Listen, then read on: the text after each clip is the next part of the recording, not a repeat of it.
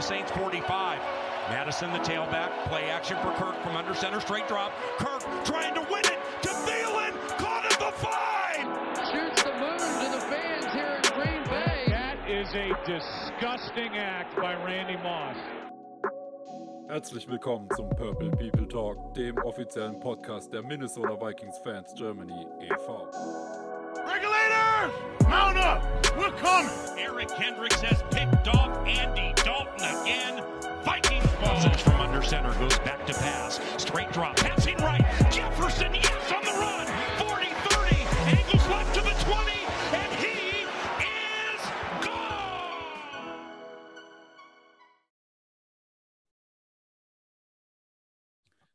Herzlich willkommen zur zweiten Folge des Purple People Talks in der Saison 2022. Heute zum einen mit Jan Abele und mir und zum anderen haben wir heute das erste Mal in diesem äh, Jahr ein, äh, ex, einmal externe Hilfe eingeladen und zwar Jessica Fehlhaber. Hallo Jessie. Hallo.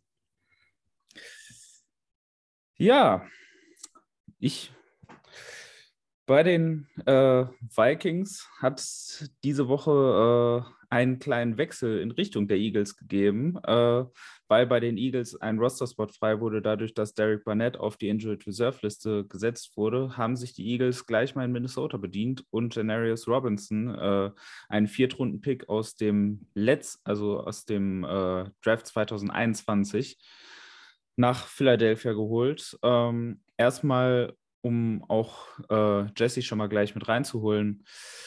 Ähm, wie schwer wiegt die Verletzung von Barnett und äh, denkst du, dass Robinson irgendwie eine Rolle spielen wird?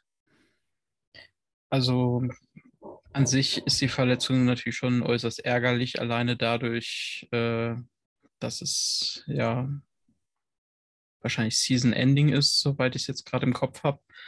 Äh, und daher muss schon was passieren, auch wenn Barnett jetzt nicht zwingend Starter war, nach meiner Ansicht. Da sind äh, Graham und äh, Josh äh, Sweat die, ja, ich sag mal, wichtigeren, aber natürlich ist die Tiefe dahinter auch äh, nicht zu unterschätzen und da wird Barnett natürlich ordentlich fehlen. Inwieweit da jetzt relativ schnell äh, Robinson reinkommen könnte, ist natürlich schwer zu sagen. Weil ich glaube, bei euch hat er noch gar kein Spiel gemacht letztes Jahr, oder? Richtig. Äh, von daher nehme ich mal an, dass es schon ein bisschen Zeit dauern wird, dass es vielleicht dann auch eher so ein ja, Transfer mit Perspektive war, dadurch, dass er ja immerhin gedraftet wurde, äh, kam er ja schon mit einem gewissen Talent aus dem College, das vielleicht aus welchen Gründen auch immer noch nicht anständig ausgereizt werden konnte. Und vielleicht gelingt das jetzt bei uns.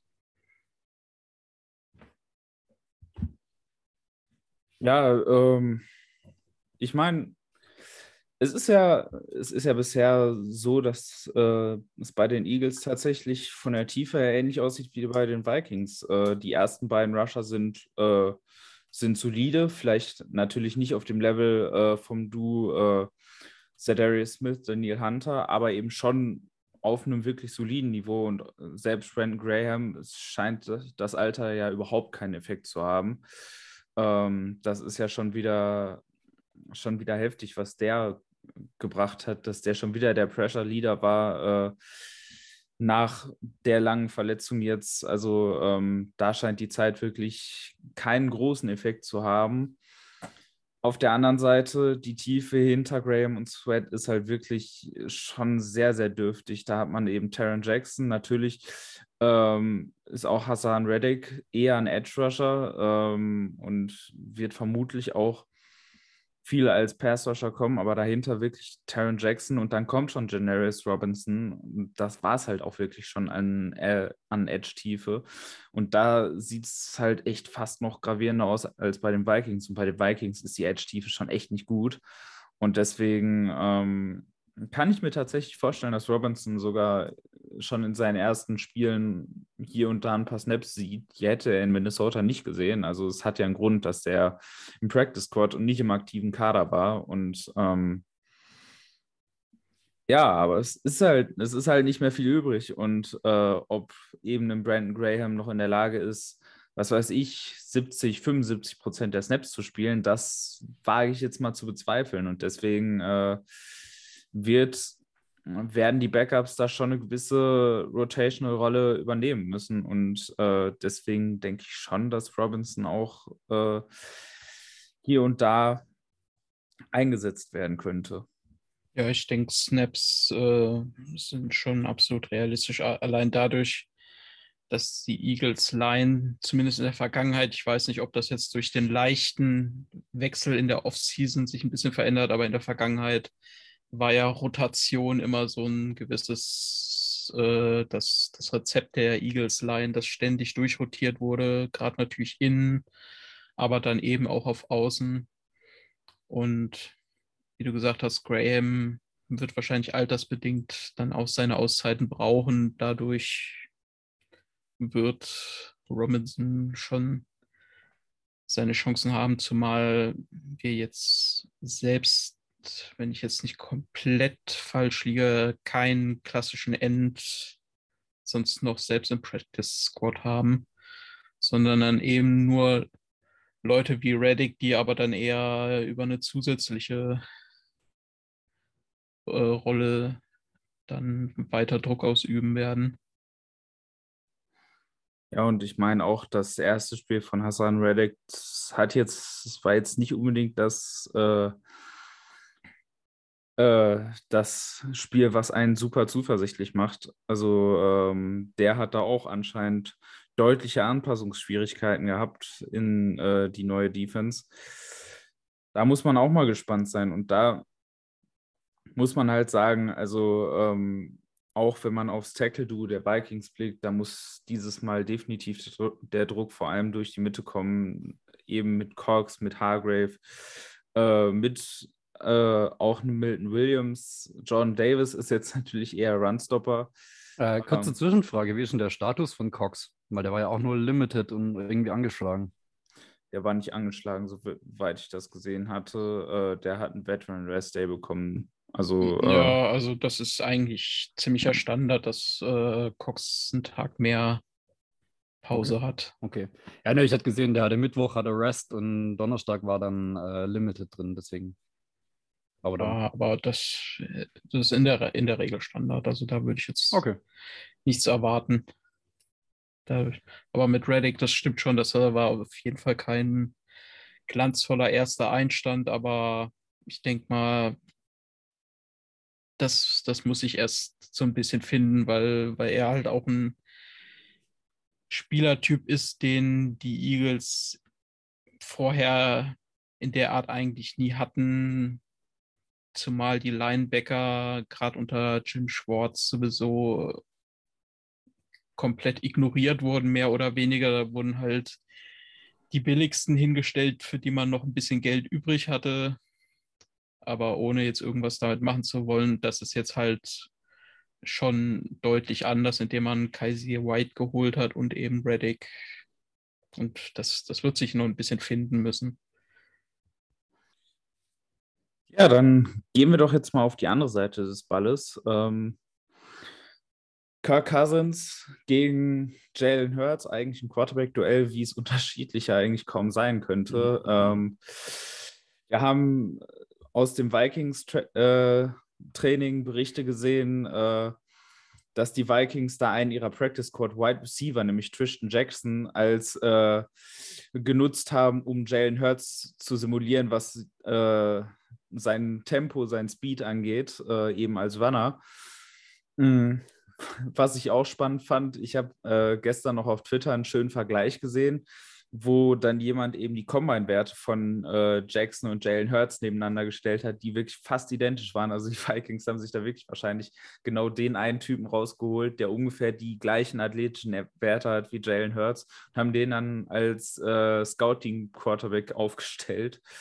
Ähm, ja, aber es sind eben zwei völlig verschiedene Typen und deswegen jetzt mal ähm, Frage an beide hier. Äh, erstmal, wo seht ihr so, abgesehen natürlich von dem offensichtlichen Unterschied der Mobilität äh, und Athletik, so die größten Unterschiede zwischen Cousins und Hertz und gibt es eben auch auf der anderen Seite Stellen, wo sich beide äh, vielleicht doch irgendwo auch gleichen? Ähm, Jesse, fang doch du mal an.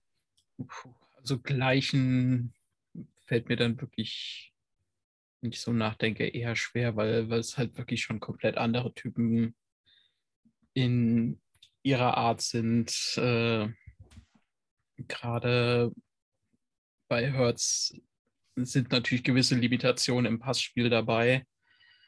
Äh, da muss man einfach schauen, ob äh, ob er da diesen Sprung über die Saison machen kann, dass er halt äh, ja eine größere Übersicht hat, äh, was das Passspiel angeht, dass er sich nicht nur auf ein oder zwei Passempfänger versteift, sondern eben auch äh, gegebenenfalls den Blick mal woanders hin macht. Äh, das ist aktuell noch so die, die größte Schwäche und ja, es hat gegen die äh, äh, Lions, oh Gott, Blackout. äh, das hat gegen die Lions ähm, soweit gut geklappt, aber das war halt dann auch dadurch ermöglicht, dass AJ Brown alle möglichen Freiheiten hatte weiß ich jetzt nicht, inwieweit das gegen euch der Fall sein wird, weil das ist dann so ein bisschen äh, der, der Schlüssel, sage ich mal, für unsere Offense. Ich weiß nicht, ob dann Patrick Peterson wahrscheinlich hauptsächlich Brown. Zum, zumindest nomineller Nummer 1 Corner. Mhm. Und da wäre dann alternativ die Frage, inwieweit es gelingt, die Bonta Smith einzusetzen, der jetzt gegen die Lions überhaupt nicht äh, den Ball bekam. Ja.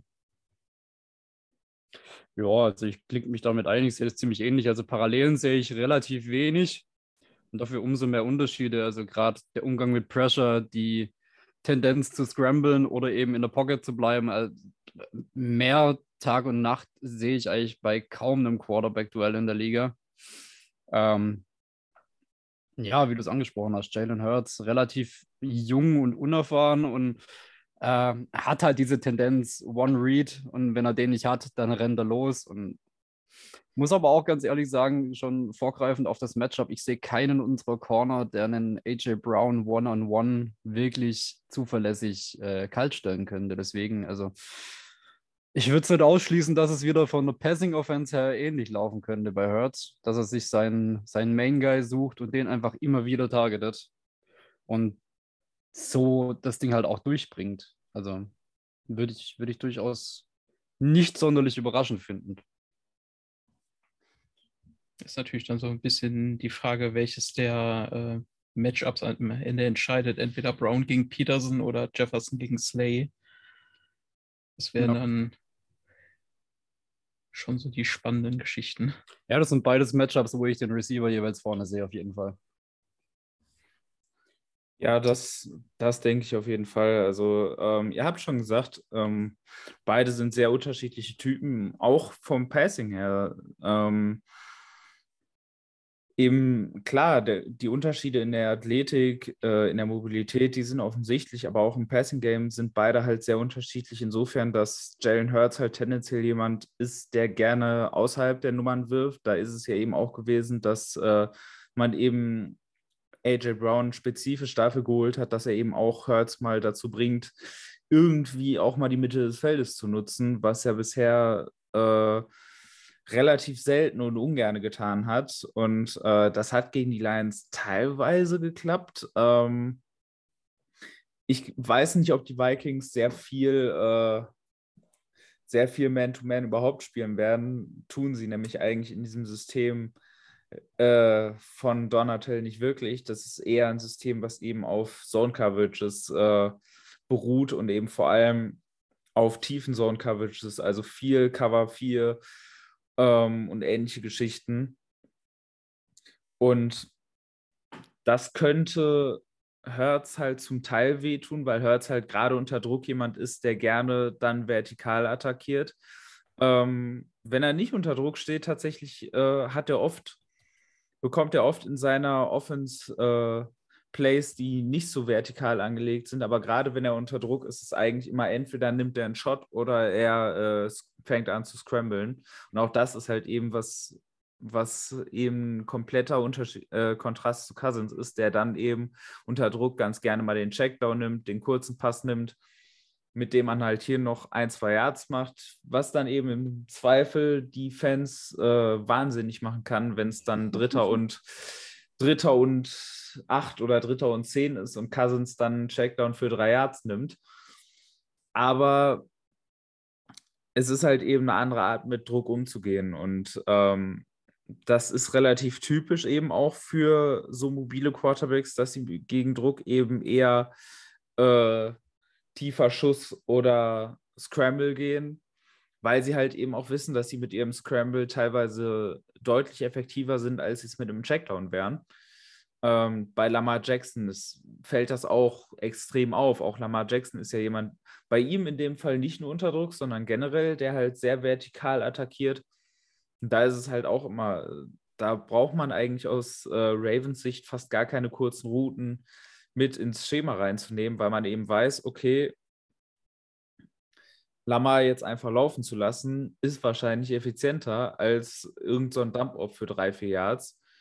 Und deswegen kann man dann halt eben sehr viel vertikaler das ganze Spiel anlegen. Und äh, bei Hertz ist es nicht insgesamt so, sondern insgesamt ähm, nehmen die Eagles auch viele kurze, schnelle Sachen mit rein, aber eben an dem Punkt, wo er dann mal äh, normales, traditionelles Passing-Game hat und eben auch mal unter Druck kommt, dann fängt er an, sehr vertikal zu werden. Und das, äh, ja, wie gesagt, ist halt ein kompletter Kontrast zu Cousins.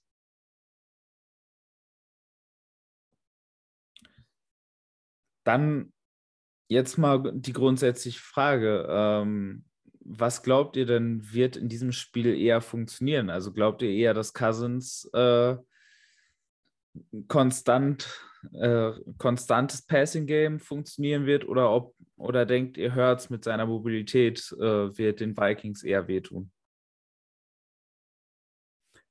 Ähm, ja gut, dann fange ich diesmal an. Äh, ich glaube tatsächlich, dass wir Probleme haben werden, dieses Gescramble abzustellen. Wir müssen praktisch permanent mit einem QB-Spy spielen, weil wenn man sich mal die Stats von Woche 1 anguckt, äh, da stehen irgendwie, ich glaube, 32 Pass, äh, Passversuche gegenüber 17 Läufen von Jalen Hurts. Also ein Drittel aller seiner Offensive Plays nimmt der Kerl die Beine in, in die Hand und fängt an zu rennen. Ähm, da muss eigentlich dauerhaft einer für abgestellt sein. Und das öffnet dann wiederum natürlich die, die Lücken in der, in der Pass-Coverage, weil entweder ziehe ich einen Linebacker vor, der, der ihn spied, habe dann die Löcher in der Mitte, oder ich, probiere das zum Beispiel mit drei Safeties und habe dann irgendwie im Coverage halt meine Defizite. Und ich glaube, durch diese Lauferei von Hertz werden sich da in, in der Passverteidigung die Löcher auftun, die er dann irgendwann nutzen kann. Und dementsprechend glaube ich schon, dass Jalen Hurts da Erfolg haben kann. Auf der anderen Seite sehe ich unsere Offense äh, mit, mit Cousins und Jefferson und Thielen und Osborne und die ganze Truppe äh, mehr in der Lage, diese Matchups äh, straight up zu gewinnen. Also ich glaube, es wird ein Offense-Battle. Äh, eine, eine Classic Passing Offense gegen so eine Run and Gun. Also ja, es, es wird auf jeden Fall spannend. Ich glaube, es wird ein punktereiches Spiel auf beiden Seiten. Ja, ich denke auch, dass es äh, eher ein High-Scoring-Game wird. Ähm, und für die Eagles wird es wahrscheinlich wirklich der Lauf der Schlüssel sein. Äh, entweder dann über Hertz oder über Sanders, der nach einer eher mäßigen letzten Saison jetzt auch wieder ein gutes Spiel gegen die Lions hatte. Und wenn man da eben sich eine gewisse Abwechslung draus holt, dann eben auch die Möglichkeiten hat, im Passspiel gewisse Freiheiten zu bekommen, äh, ist das schon, wäre das schon sehr wichtig. Allerdings dürfte man natürlich dafür in keinen großen Rückstand geraten, sodass man das äh, Run-Game aufgeben muss. Dann würde es kritisch werden, aber wenn man es eben offen hält, denke ich, dass beide Teams da relativ konstant ihre Punkte holen werden. Ich weiß jetzt nicht, ähm, euer, eure Run-Defense gegen die Packers war, glaube ich, so ein bisschen eher das Problem, äh, dass man wahrscheinlich da dann den, äh, den Schlüssel ansetzen muss, genauso wie man äh, zusehen muss, dass man gegen eure, gegen euren Run auch was machen muss, denn gegen die Lions war das auch äußerst problematisch. Da konnte Swift auch mehr oder weniger machen, was er wollte, entweder über Pass, über Lauf, was, äh, über alles Mögliche. Äh, da wird man natürlich dann gerade durch eure Mitte besonders viel Druck herschicken müssen, um das zu unterbinden, auch wenn Cook natürlich jetzt auch keinesfalls äh, in der unteren Hälfte der NFL Running Backs zu finden ist. Deswegen. Ja, und dazu kommt noch, dass eigentlich unsere äh, neu gestaltete O-Line eigentlich die besten Grades tatsächlich im Run-Blocking kriegt und die Running Backs beide das äh, sehr effektiv zu nutzen wissen. Also das, Running Game könnte in dem Game tatsächlich ein viel größerer Faktor werden wie in der Woche 1 gegen Green Bay. Äh, Würde mich auch absolut nicht überraschen.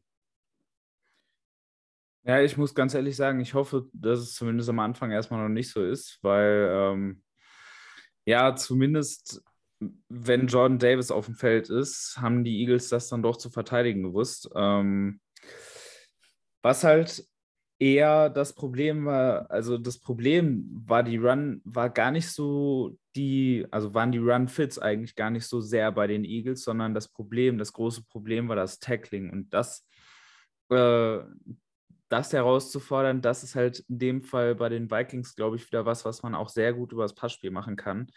Äh, wir haben es schon gesehen gegen die Packers, dass die Vikings äh, vor allem Jefferson, aber eben auch die anderen Receiver immer wieder in Bewegung gebracht haben. Und Jefferson kann ja nun auch gut aus dem Slot spielen. Ähm, ist nicht seine Hauptrolle, aber er kann es eben doch auch sehr gut machen. Und ähm, im Slot, glaube ich, sind die Eagles dann doch etwas anfälliger, wenn man dann eben über die Mitte des Feldes spielt. Äh, mit Gardner Johnson, der jetzt nicht, äh, der jetzt auch kein Traumdebüt hatte, mit äh, Avante Maddox, der, glaube ich, so der Schwachpunkt dieser Secondary ist. Da ist man auf jeden, also da sind die Eagles auf jeden Fall angreifbar und da die Vikings schon in Woche 1 sehr viel Wert darauf gelegt haben, eben mit ihrem Passspiel noch Yards after Catch zu erzielen und wir viele äh, auch kurze Konzepte mit Mesh-Konzepten und ähnlichen Sachen gesehen haben, über die Mitte, Mesh, Shallow, andere Shallow Cross-Konzepte. Äh, ähm, da glaube ich, ist der Ansatzpunkt gegen dieses Eagles-Team, weil äh, dann sorgt man eben dafür, dass dieses Team wieder Open Field tackeln muss. Und genau das ist halt eben in Woche 1 so grandios schiefgegangen bei den Eagles. Und damit nimmt man dann eben im Zweifel auch einen Jordan Davis raus und generell eine relativ gute Interior Defensive Line, die dann eigentlich nicht viel Zugriff auf dieses Spiel hat.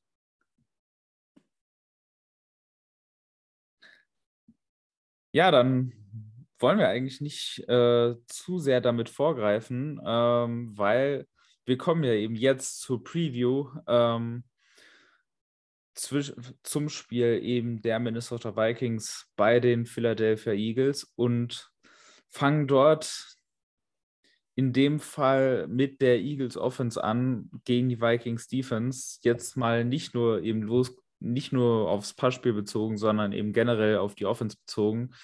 Äh, Jesse, wo siehst du die äh, Angriffspunkte, die die Eagles gegen die Vikings Defense haben? Welche Matchups müssen da funktionieren? Wo müssen die Eagles gewinnen? Und wo glaubst du, können die Vikings den Eagles gefährlich werden? Also der Eagles Offense. Ja, wie schon gesagt, für mich muss vor allem der Lauf klappen. Das war das Rezept äh, der letzten Saisonwochen. Das war das Rezept gegen Detroit. Das wird auch über die Saison das äh, Hauptrezept sein, dass eben diese, ja, diese, diese Laufbestie funktioniert, die man dann eben aus mehreren Personen gestaltet, ob man dann eben einen Sanders drin hat, einen Greenville drin hat, äh, und dafür muss natürlich vor allem die Line sitzen. Da gab es in der ersten Woche noch so ein paar gewisse Schwächen, die man jetzt sich so nicht erhofft hatte, weil die Eagles Line eigentlich schon in der Liga Top 5 meiner Meinung nach zu verorten ist. Und äh, das muss ich dann wieder ein bisschen mehr anpassen. Vielleicht war es noch so, dass äh, Seumalo nach langer Verletzungspause sich erstmal wieder reinfinden muss. Keine Ahnung. Aber wenn das klappt, äh, dann hat man eben den Schlüssel. Dann kann man eben, äh, dann ist man so gesehen, wenn auch auf den Run fokussiert, nicht so fixiert, nicht ausrechenbar, dass man eben dann auch über die Pässe was machen kann, dass man dann eben einen Brown nutzen kann, der die Qualität hat, dass er von einem Einzelnen kaum gestoppt werden kann, dass man gegebenenfalls eben auch Smith einsetzen kann oder mal, was Hertz ja eben auch kann, wenn er dann eben mal das lange vertikale Ding macht äh, auf dem Quest Watkins mit seiner Schnelligkeit aber es muss einfach eine gewisse Variabilität rein, dass man eben äh, nicht auf irgendwas limitiert wird, dass man sich selbst nicht auf irgendetwas limitiert. Und ja, für die Vikings müsste es eben dann der, der wichtige Hauptpunkt sein, dass man eben diesen Run aus dem Spiel nimmt. Dass man äh, diese, dass, dass man den Eagles diese Möglichkeit nimmt, entweder hm, weil Sanders nicht durchkommt oder weil Hertz eben so unter Druck gestellt wird, dass er dann nicht entsprechend reagieren kann. Das wäre jetzt so meine. Jo. Ähm, ja, ich wollte jetzt eigentlich gerade mich freuen, als ich die PFF-Grades aufgemacht habe und gesehen habe, dass äh, Mailata, Dickerson und Seomalo alle eine, eine 60er Plus-Minus-Grade haben. Dann mache ich aber die Details auf und sehe, dass die in Pass-Blocking alle 70 plus aufwärts sind. Ähm, von dem her, ich wollte mich jetzt eigentlich gerade freuen, dass unser Pass-Rush dann morgen, nee, über, übermorgen, äh, einiges an, an Schaden anrichten könnte. Aber das wird nicht so leicht, wie ich jetzt gerade auf den ersten Blick dachte. Äh, Wobei man natürlich sagen muss, dass es nur gegen die Lions im Passspiel ging. Ja. Also. Ja. Ja, okay, ist ein Punkt. Aber, äh, es, es, dem, ist ja an dem, sich keine schlechte. Ja, ne, demnach, was ich jetzt hier an Zahlen vor mir habe, also speziell die Pass-Blocking-Grades sind deutlich besser als die Overall-Grades, von dem her äh, Punkt für die Tonne. Ähm, ja, wo die, wo die Eagles Offense Probleme von unserer Defense kriegen könnte, war der Punkt. Ne? Ähm, ja, ich glaube trotz allem der Pass Rush, weil also wir haben tatsächlich in der D-Line eine verdammt solide Unit. Wir haben zwei großartige Edge Rusher, wir haben Pressure durch die Mitte dieses Jahr tatsächlich. Ähm, ja, ich glaube tatsächlich, dass, dass der Pass Rush durchaus gefährlich werden könnte, gerade auch äh, Jalen Hurts, wenn er dann contained wird dabei, mit seiner doch noch relativ, ich, ich nenne es einfach unerfahrene Spielweise, weil man, man merkt, dass er mental noch nicht dieses Pro-NFL-Level hat. wo er dann einfach seine Reads trotzdem unter Druck durchzieht und, und abgeklärt äh, das Opening findet, sondern seine erste Reaktion auf Druck ist eigentlich meistens die Beine in die Hand und losrennen oder das Ding einfach mal deep downfield und hoffen, dass es irgendwie ankommt.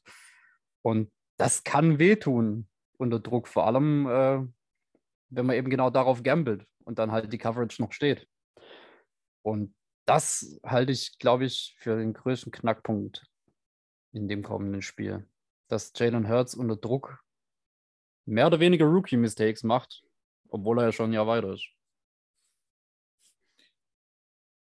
Ja, das äh, muss auf jeden Fall der Angriffspunkt sein. Also der Angriffspunkt muss auf jeden Fall aus meiner Sicht auch sein, dass die Vikings sehr viel Zone-Coverage spielen. Ähm, einfach um die Run-Defense eben nochmal etwas zu entlasten, indem man eben auch die Defensive Backs da deutlich mehr noch mit einbindet. Und das funktioniert halt eben, wenn du halt sehr viel Zone spielst. Ähm, gegen die Packers hat man das halt eben eher anders gemacht. Da hat man eben hier und da immer wieder noch Man-Coverage eingestreut und dann halt eben in Kauf genommen, dass hier und da mal äh, Dylan und Jones ihre Meter gemacht haben.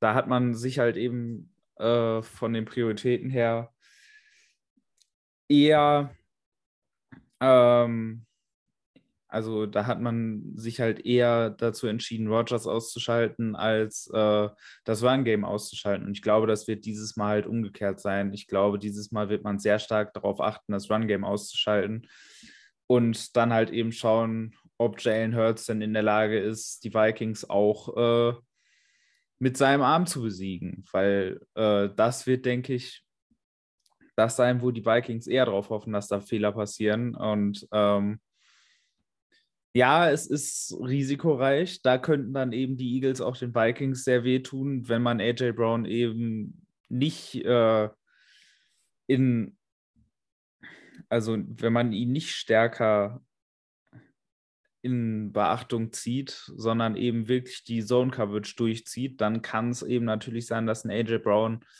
ein groß, wieder ein großes Spiel haben wird, aber eben andererseits besteht da eben die Hoffnung, dass ein Jalen Hurts dann eben seine Fehler macht. Und gerade wenn er dann doch mal unter Druck kommt, kann es dann eben passieren, dass er den Ball zu lange hält, dass er wieder versucht, vertikal zu attackieren.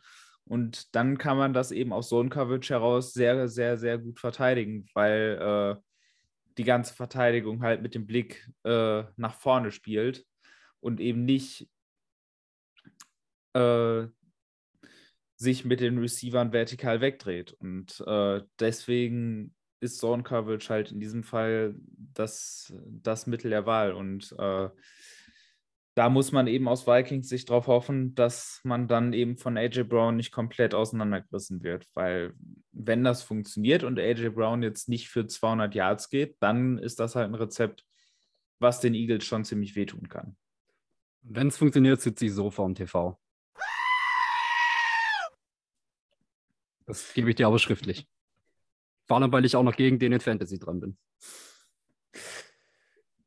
Ja, äh, das wollen wir dann aber mit Videobeweis sehen. Das kannst du haben.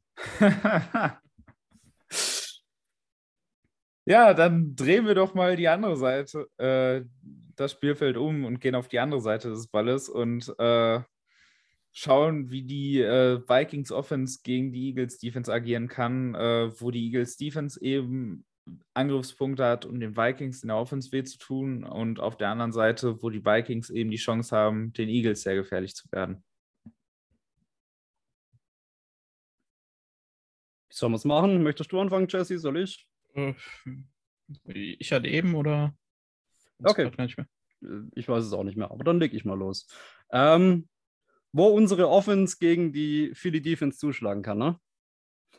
Ähm, ja, wenn ich es mir gerade so angucke, die Secondary von Philly ist bis auf Darius Slay nicht sonderlich gut bewertet nach Woche 1. Von dem her sehe ich für unsere Passing Attack da eigentlich alle Möglichkeiten der Welt. Äh, Bradbury mit einer 59, Epps mit einer 52, Gardner Johnson mit einer 45,5 also da dürfte eigentlich in Coverage gerade mit drei starken Receiving Weapons Vielleicht sehen wir auch Irv Smith jetzt mal mehr in Action. Ich glaube, Woche 1 hat man ihn einfach nur ein bisschen, weiß nicht, hatte, glaube ich, 10, 11 Snaps oder sowas. Also einen relativ niedrigen Snap-Count auch. Äh, Nochmal so ein bisschen wieder zum Eingewöhnen geschont.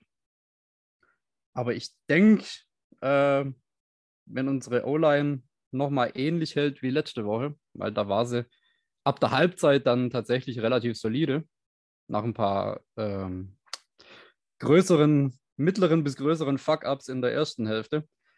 Äh, aber gegen die Eagles mit einer ähnlichen Performance wie Hälfte 2 letzte Woche dürfte da eigentlich genug Zeit für die, für die Pässe von Cousins sein.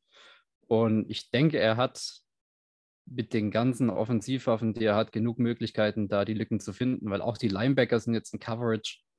Die sind okay, aber die sind keine, keine Offenbarung. Also da finden sich auf jeden Fall Lücken. Und ich glaube, das Passing Game wird nicht so stark benutzt wie in Woche 1, aber wenn, dann sehr effektiv.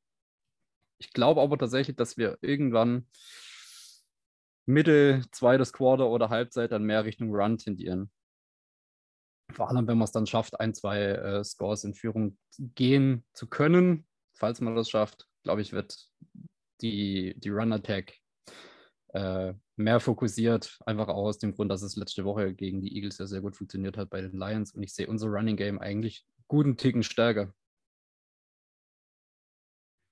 Ja, also der, aus meiner Sicht muss es über den Pass gehen.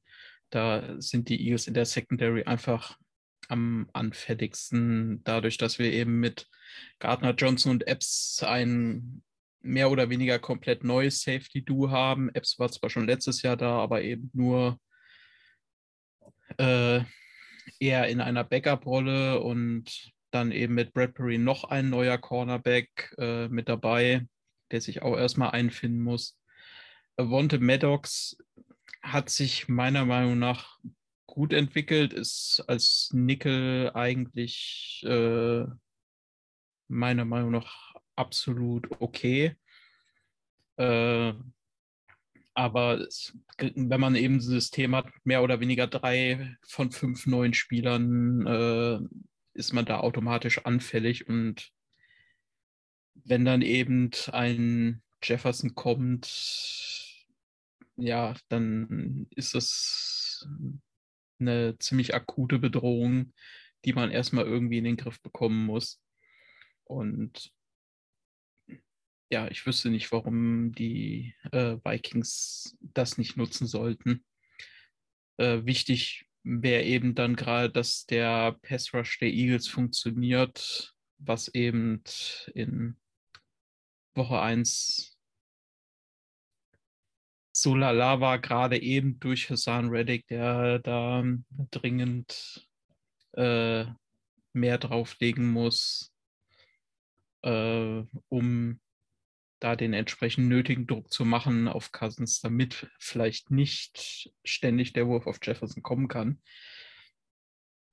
Aber ja, das ist für mich eben der, äh, der klare Schlüssel, wo die Eagles ihre größte Schwachstelle haben, äh, die zusätzlich eben auch noch erstmal zusammenwachsen muss.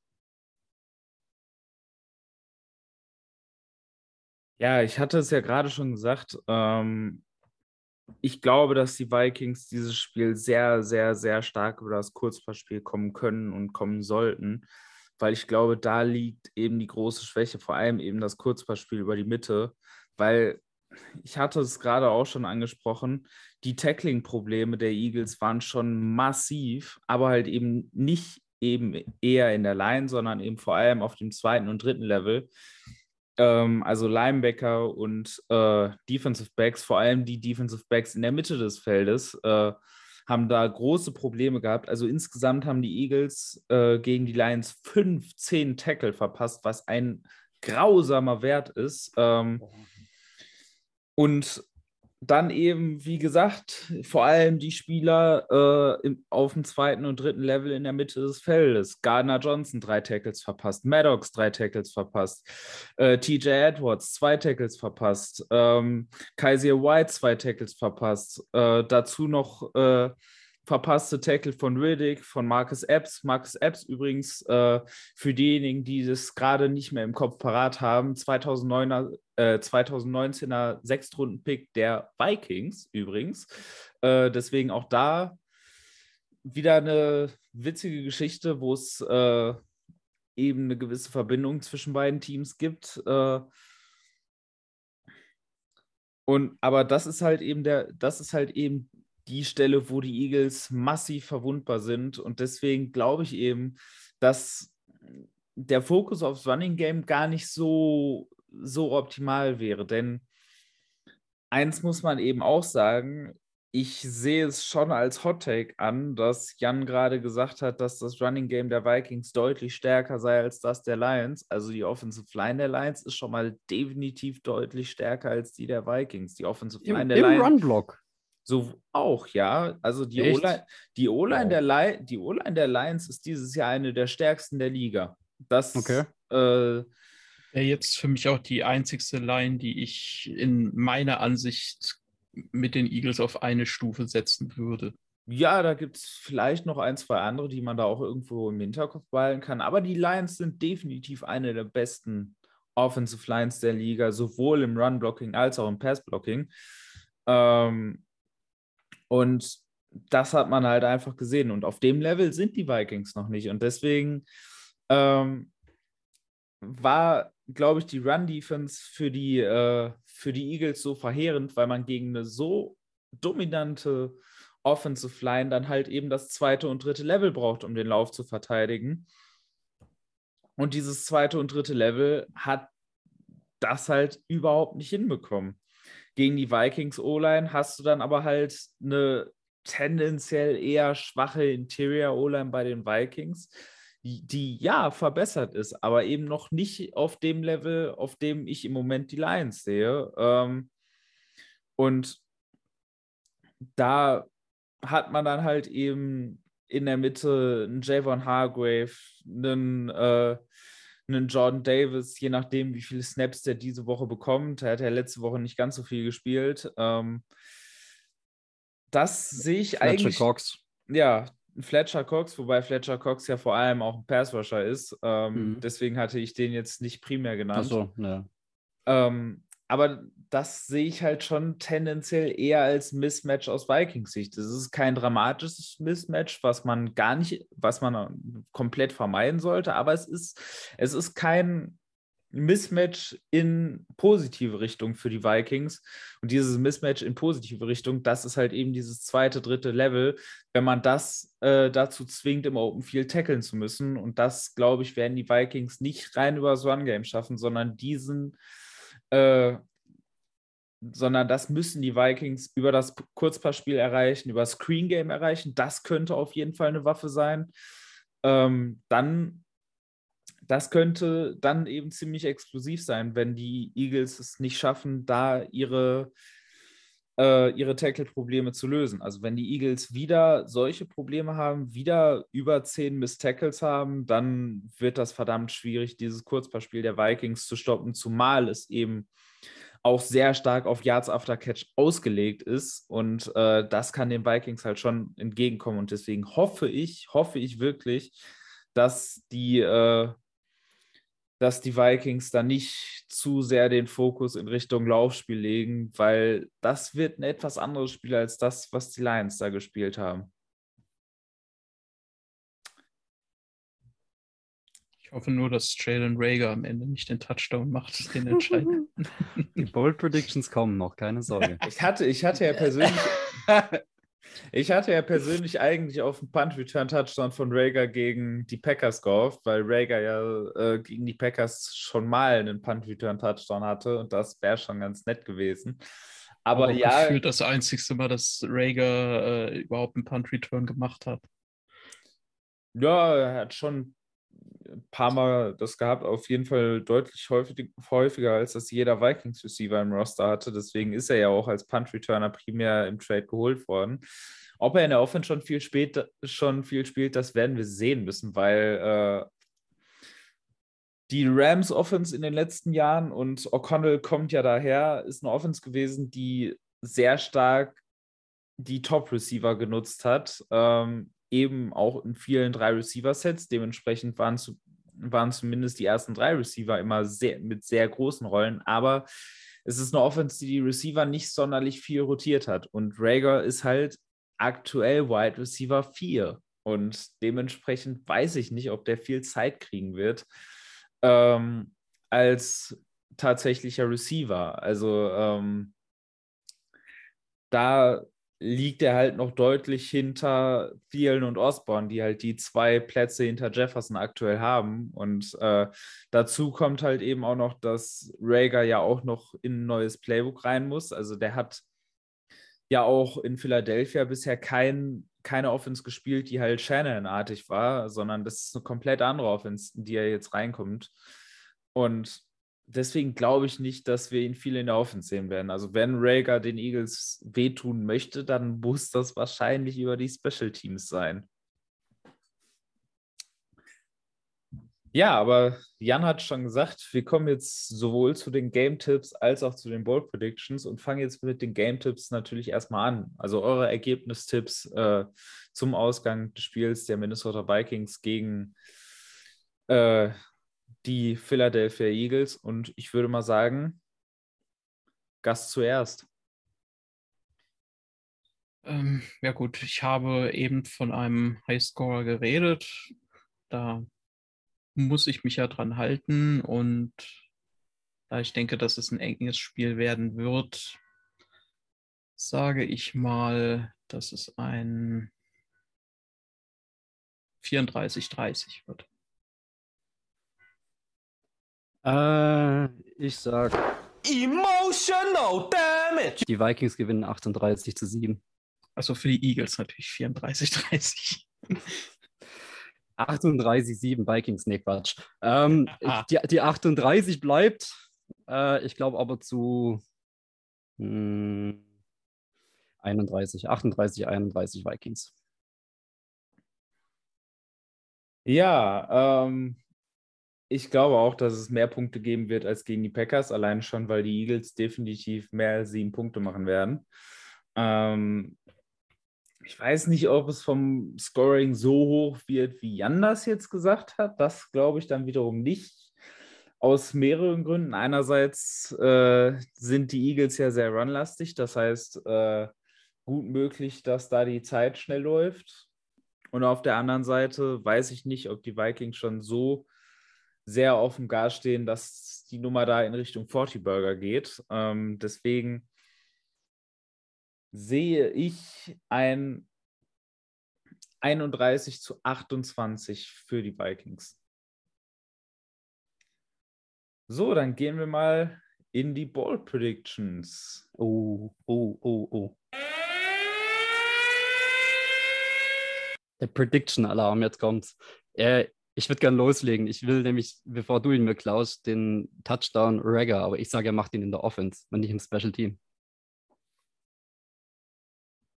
Ich hatte tatsächlich überhaupt nicht vor, irgendeine Prediction mit Jalen Rager zu machen, also hast du mir Ach, da gar verdammt. nichts geklaut. Ach, verdammt. Egal. Also, Offense, Touchdown, Jalen Ragger. Okay, Jesse. Oh. Okay, also das ist schon ultra bold. Das ist Ähm, der Sinn der Sache. spontan fällt mir jetzt gerade nichts ein, beziehungsweise eine Sache, die ist zwar eigentlich gegen die Eagles, äh, aber da ich in Fantasy Football sehr profitieren würde und das beim entsprechenden Ausgang keinen Unterschied machen würde, sage ich mal zwei Touchdowns von Irv Smith. Hm.